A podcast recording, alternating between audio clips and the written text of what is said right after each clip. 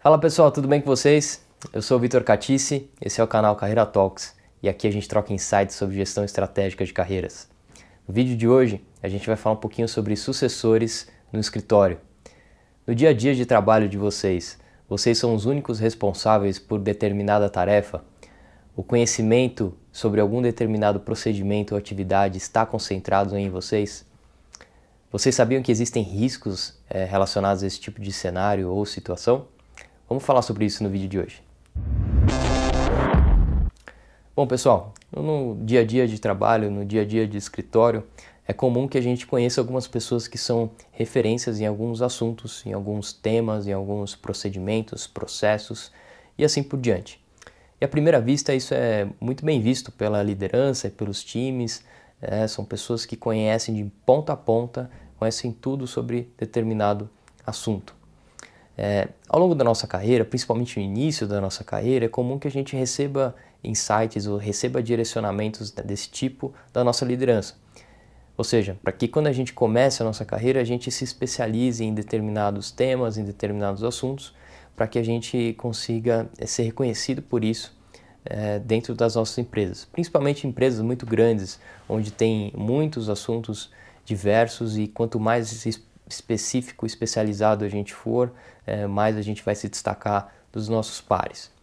E aí, com o passar do tempo, com o passar dos anos, a gente se torna esse profissional, né? Depois de muitos anos trabalhando, depois de muitos é, estudos, cursos e tudo mais, a gente fica específico, eu especializado nesses temas, nesses assuntos e é, eu percebi, ao longo da minha carreira, eu fui percebendo que existem algumas consequências ruins nesse tipo de comportamento ou situação. Principalmente quando é, só a gente ou só você tem este conhecimento dentro do, dentro do time. Ou seja, outras pessoas, seus pares, eles não conhecem sobre o seu processo. Só você tem o conhecimento desse processo. Eu poderia falar aqui de algumas consequências ruins sobre isso dentro do time, mas eu vou, para o vídeo não ficar extenso, eu vou consolidar aqui num grande, uma grande consequência ruim, que é de que você possa vir a não ser considerado para novas oportunidades dentro do teu ambiente de trabalho. Bom, e para ilustrar um pouco né, como é que conhecer muito algum processo e centralizar a informação pode ter alguma consequência ruim, é, eu convido todos vocês para imaginar um, uma situação.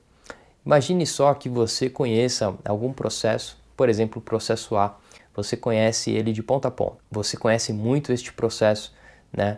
E tem profundo conhecimento de todos os riscos envolvidos, todas as pessoas que fazem parte do processo, todos os detalhes sistêmicos. Você conhece muito bem este processo. E aí, um belo dia, o teu gestor ele fica sabendo de uma vaga, ele fica sabendo de uma oportunidade em algum outro setor interno da tua empresa onde nessas conversas de feedback, de planejamento de carreira, você já verbalizou, você já sinalizou que gostaria de passar por experiências como essa, dessa vaga, por exemplo. Né? Você não sabe que essa vaga está é, aberta, teu gestor fica sabendo e é o cenário perfeito, não é? Afinal, é, tem tudo para dar certo. É, mas cuidado, é, o teu gestor ele precisa tomar uma decisão, né? ele, ele olha a vaga e olha o teu a, a equipe dele, né? E quando ele olha para a equipe, ele percebe que se você sair neste momento, ele não tem nenhum backup para te cobrir, para cobrir este processo. E se você for treinar alguma pessoa para que essa outra pessoa assuma suas responsabilidades até que você saia, é, vai demorar muito tempo.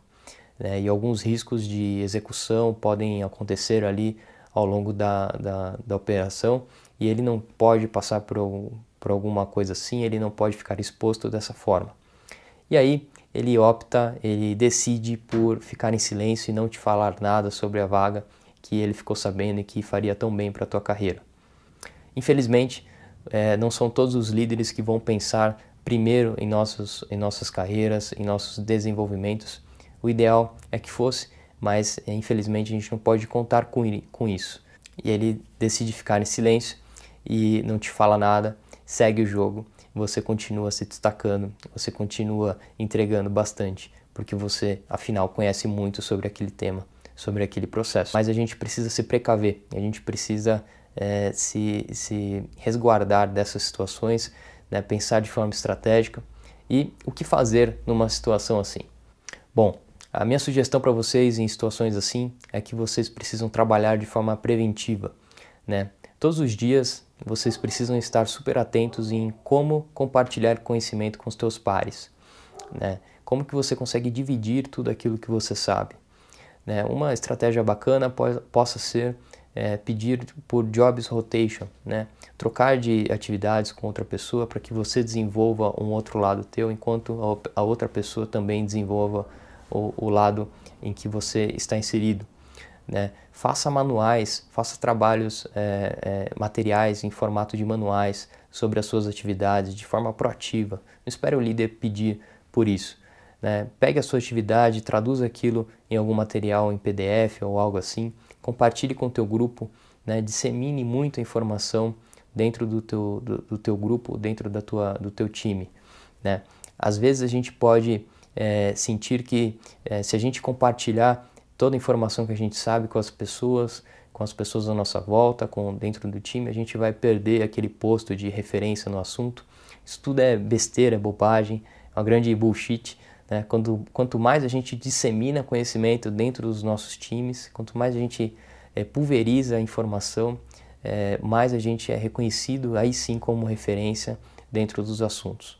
Dessa forma, com o conhecimento bem disseminado dentro da tua equipe, com um trabalho prévio de levantamento de materiais de, em formato de manual sobre as suas atividades, em algum momento assim de decisão, o teu líder vai perceber que algum phase out ou seja, alguma transferência de, de responsabilidades, de papéis e responsabilidades para outra pessoa vai ser muito mais fluido, vai ser muito mais tranquilo de ser feito e aí o teu líder ele não vai ficar tão indeciso assim de, de compartilhar aquela vaga ou aquela oportunidade que seja contigo dentro da tua equipe. Ou seja, é, de maneira geral, o recado é que você seja protagonista da sua carreira. E quando a gente fala ser protagonista da sua carreira, fica muito amplo, fica muito genérico. Em outras palavras, ser protagonista é pensar de forma estratégica da tua carreira, né? Conseguir olhar através da, do, do, próximo passo, né? Como é que você olha o longo prazo? Como é que você consegue perceber coisas que não estão claras na tua, na tua, na tua frente? Como é que você consegue é, identificar é, movimentos assim, né? Como é que você consegue perceber um risco como este? Né? Poxa, o conhecimento está centralizado 100% em mim, é claro que algum risco esteja envolvido. Sim, é trabalho do teu gestor pensar em backups, informações de backups, em disseminar esse conhecimento dentro da tua equipe, mas quanto mais você puxar isso para você, você fazer isso de forma proativa, mais você vai se tornar uma referência e mais vai ser é, é, tranquilo de você é, transitar por outras oportunidades, por outros temas. Né? Você vai se, se tornar um profissional sem amarras, né? vai se tornar um profissional super flexível dentro da tua equipe.